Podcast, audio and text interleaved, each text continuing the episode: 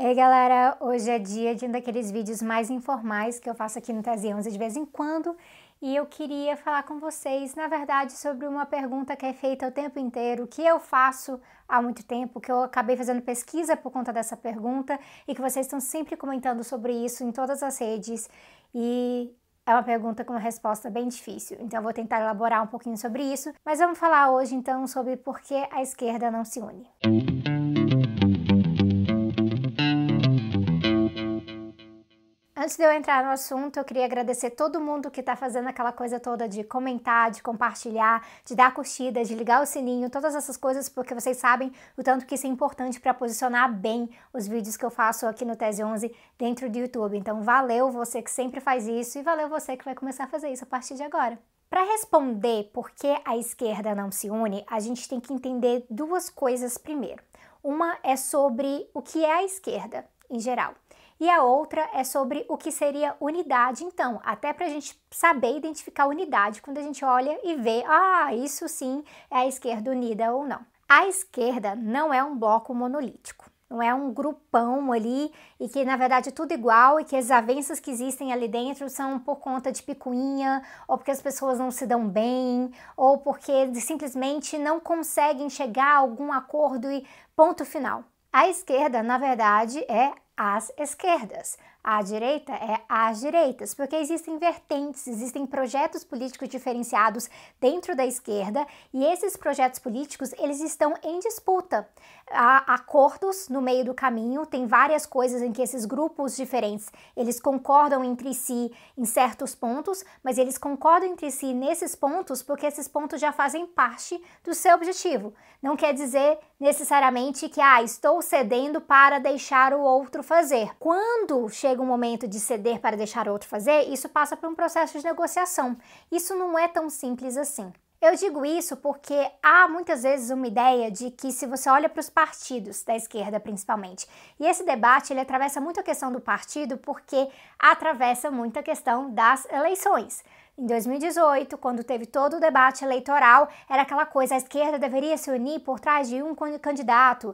Agora que está tendo o papo de eleição municipal, é este mesmo papo sobre se unir por trás de um candidato. E aí eu gosto de diferenciar que formar uma chapa eleitoral não é a mesma coisa que união das esquerdas. Uma chapa eleitoral é um acordo tático, ele é um acordo pontual, tem a ver com alguns objetivos que esses diferentes grupos têm em comum naquele momento. Muitas vezes isso passa por fazer acordos adicionais para além daquela negociação. Então, ah, para eu apoiar seu candidato, a minha candidata tem que ser sua vice, ou a gente quer poder influenciar o mandato nisso naquilo, a gente quer que a nossa política seja a política prioritária para a questão trabalhista, por exemplo, no mandato. Então, chapa eleitoral, ela é muito volátil. Um dos exemplos que essa chapa eleitoral é uma coisa extremamente volátil é justamente quando a gente para para lembrar Dilma Temer, né, gente? Tá aí uma relação que não dá muito certo.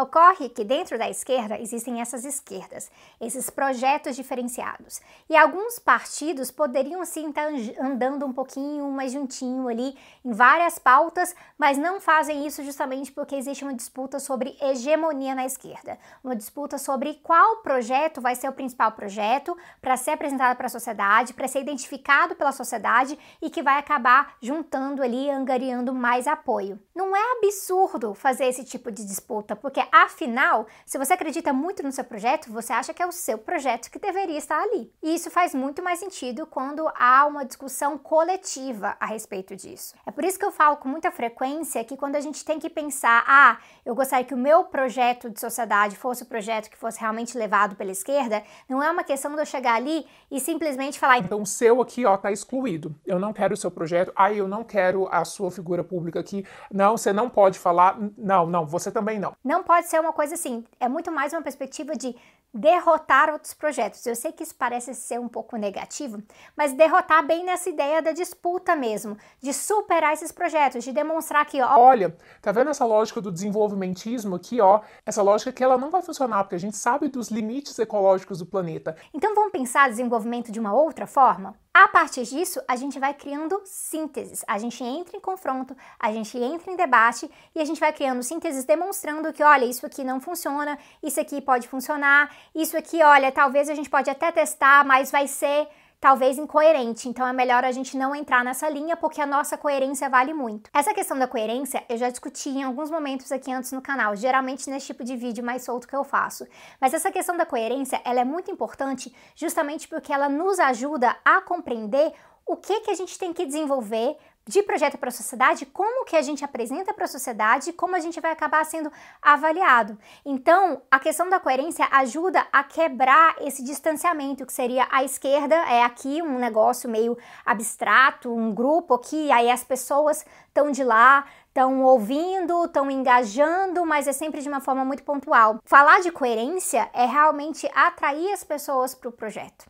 Por isso que a gente fala tanto de autocrítica, do valor da autocrítica, de ver onde que errou, onde que pode consertar, tá sempre dialogando e aí criar mais sujeitos políticos para não ficar essa diferenciação que eu mencionei no vídeo sobre o trabalho de base, essa diferenciação de aqui uma vanguarda iluminada e uma base lá embaixo que segue, não segue, elege, não elege ou algo assim. O objetivo por trás disso tem que ser realmente crescer a esquerda, ter cada vez mais militantes e não ter essa separação. E aí ajuda muito porque em alguns aspectos o pessoal fala assim: ah, e a esquerda não faz isso, a esquerda não faz, faz aquilo.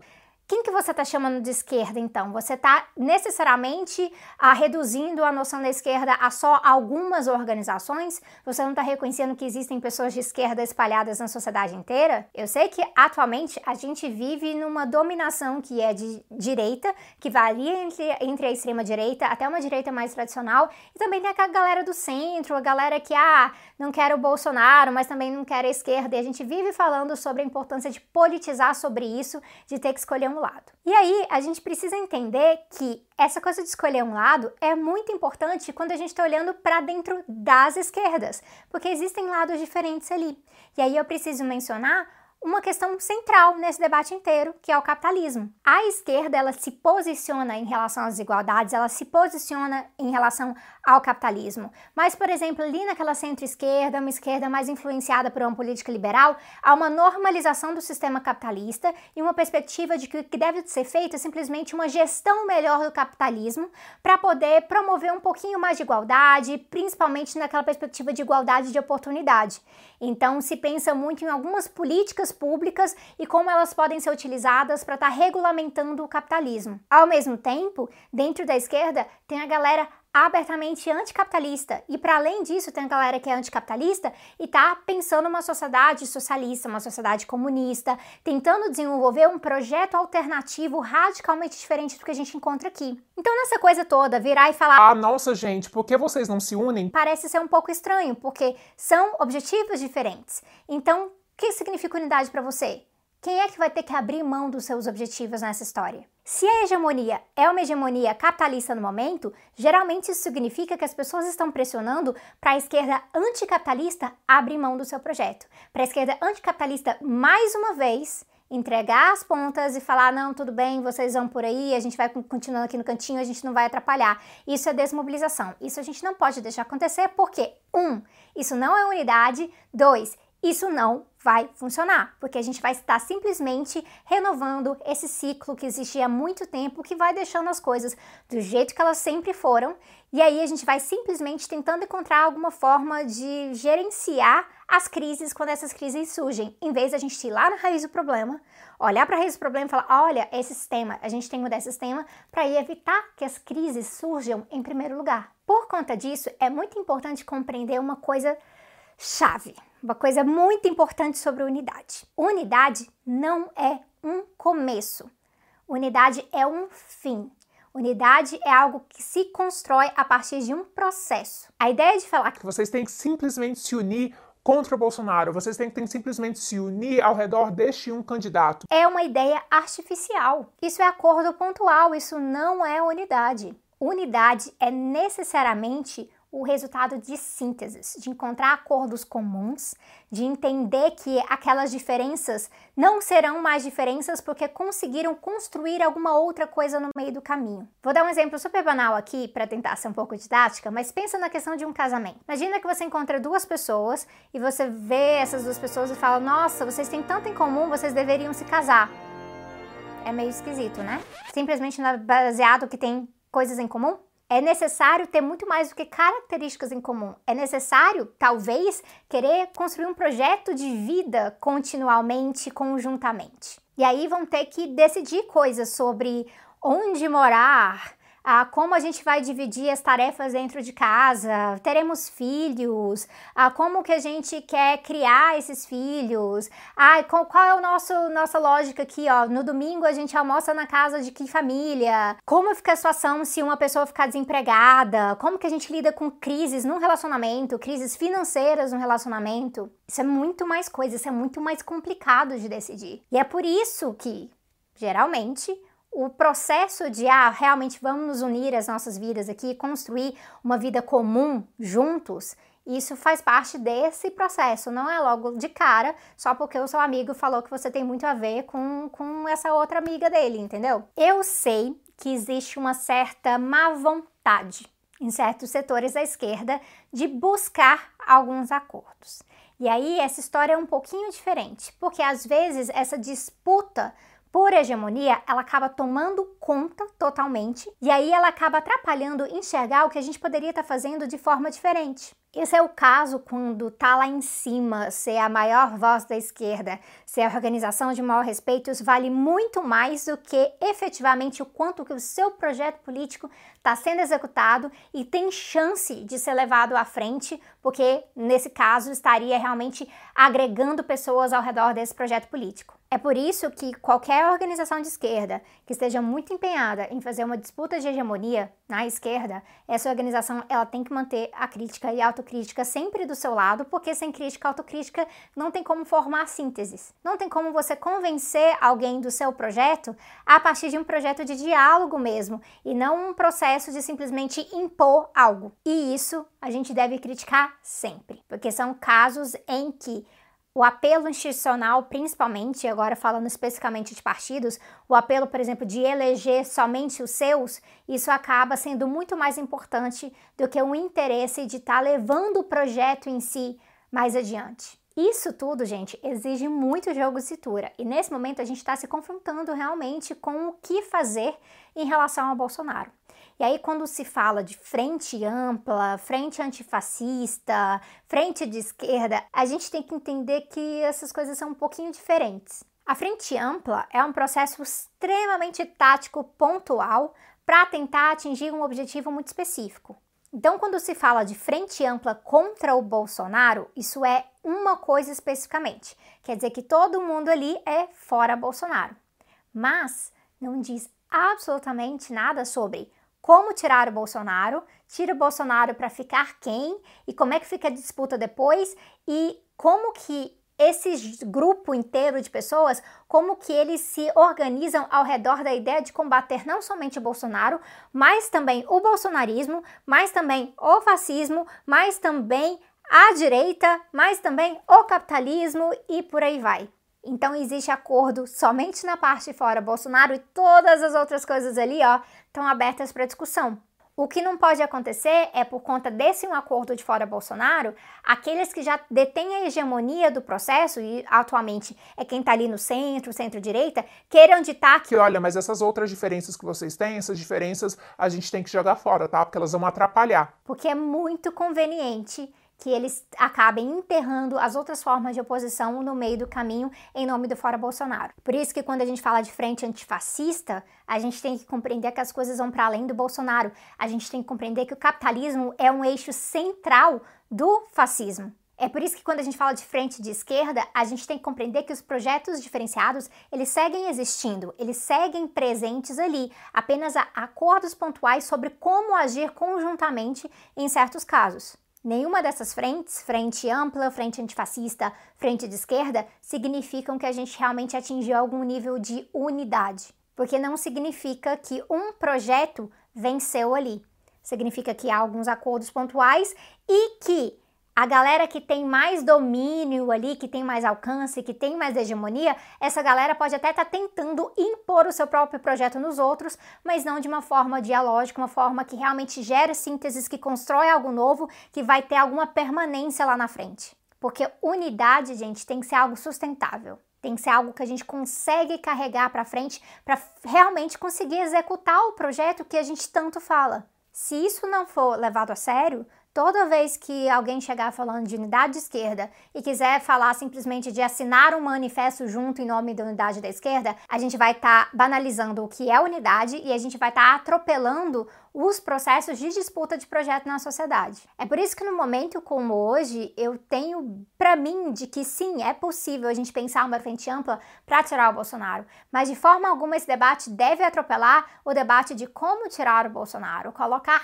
quem depois do Bolsonaro, ah, quais são os desafios que a gente pode acabar enfrentando se a gente tenta tirar o Bolsonaro e coisas assim, porque tudo isso vai envolver decisões que são influenciadas diretamente por esses diferentes projetos políticos. Isso quer dizer que o processo é muito difícil, gente. Unidade de esquerda é algo muito difícil de se construir e se constrói principalmente a partir da prática, a partir de, da criação das sínteses na praxis ali, teoria e prática, mas construindo junto, estando nos processos conjuntamente, vendo ali o que funciona, o que não funciona, e não nessa lógica que está muito forte hoje em dia por conta do personalismo, que é uma praga, né, gente? Já fiz vídeo sobre isso aqui, o personalismo é uma praga. Por conta dessa lógica do personalismo, que acaba fazendo que as pessoas pensem que unidade de esquerda é você juntar essa galera aqui, né? E aí tem gente que nem é de esquerda nessa foto, ai meu Deus. Junta essa galera aqui, coloca todo mundo, tranca todo mundo aí, ó, numa sala por 24 horas e aí eles têm que sair, ó, unidos depois disso para poder enfrentar o Bolsonaro. Não vai funcionar. Eu sei que a demanda de urgência para lutar contra o Bolsonaro e contra o bolsonarismo em geral, ela é muito forte. Ela é muito forte mas não quer dizer que a gente vai conseguir fazer isso simplesmente se juntar toda essa galera nessa sala. Porque essa galera toda junta nessa sala, eles não têm mandato para decidirem sobre absolutamente tudo. Se a gente fala de poder popular, que a gente fala que o poder vem do povo, essas articulações acabam sendo muito mais complexas. Elas precisam ser forjadas na luta. E aí tem uma galera dessa foto que não é muito fã de luta, não. Ao contrário, se tivessem no poder, estariam reprimindo manifestação também. O melhor que eu penso para o momento é a gente trabalhar em camadas. Então, a esquerda, que não teme dizer seu nome, a esquerda que se reconhece como esquerda, trabalhar essas sínteses conjuntas, para não deixar a picuinha realmente atropelar e valorizar as diferenças entre os projetos e tentar encontrar algum acordo comum depois de debater e construir em cima dessas diferenças. E aí tem a camada de ação das frentes táticas, que aí é onde a gente vai estar tá lidando realmente com tática para tirar o Bolsonaro, tática para combater o fascismo, como se constrói isso, ah, é manifestação, não é manifestação, como que a gente lida da questão da pandemia e mais importante disso tudo, como que a solidariedade pode pode ser um valor central nesse processo inteiro para a gente estar tá politizando a partir disso e engajando a maior parte da sociedade. Entendendo que as pressões são diferentes e que as expectativas são diferentes, a gente vai conseguir compreender quão complexo é esse processo de construção de unidade. Mas lógico, Tá todo mundo correto quando afirma que primeiro tem que ter vontade de criar essa unidade em primeiro lugar. Mas esses são outros 500. Eu não sei se está todo mundo realmente nesse barco. Tem gente que já levou a disputa por hegemonia e tão a sério, é uma coisa tão forte na sua cabeça que já já tá naquela vibe de que é... Não, a gente vai impor porque nós somos maiores, nós somos mais fortes. Aí acaba perdendo um pouco daquela humildade política que é muito importante, que facilita o diálogo e facilita que a gente reconheça os erros no meio do caminho. É isso, mais um daqueles papos em que eu tô refletindo coisas com vocês e eu não tenho uma receita de bolo para entregar, porque política não se faz com receita de bolo. Quem dera, né? É isso aí. Obrigada a todo mundo que acompanhou a live dos 300 mil do Tese 11 e eu vejo vocês em breve.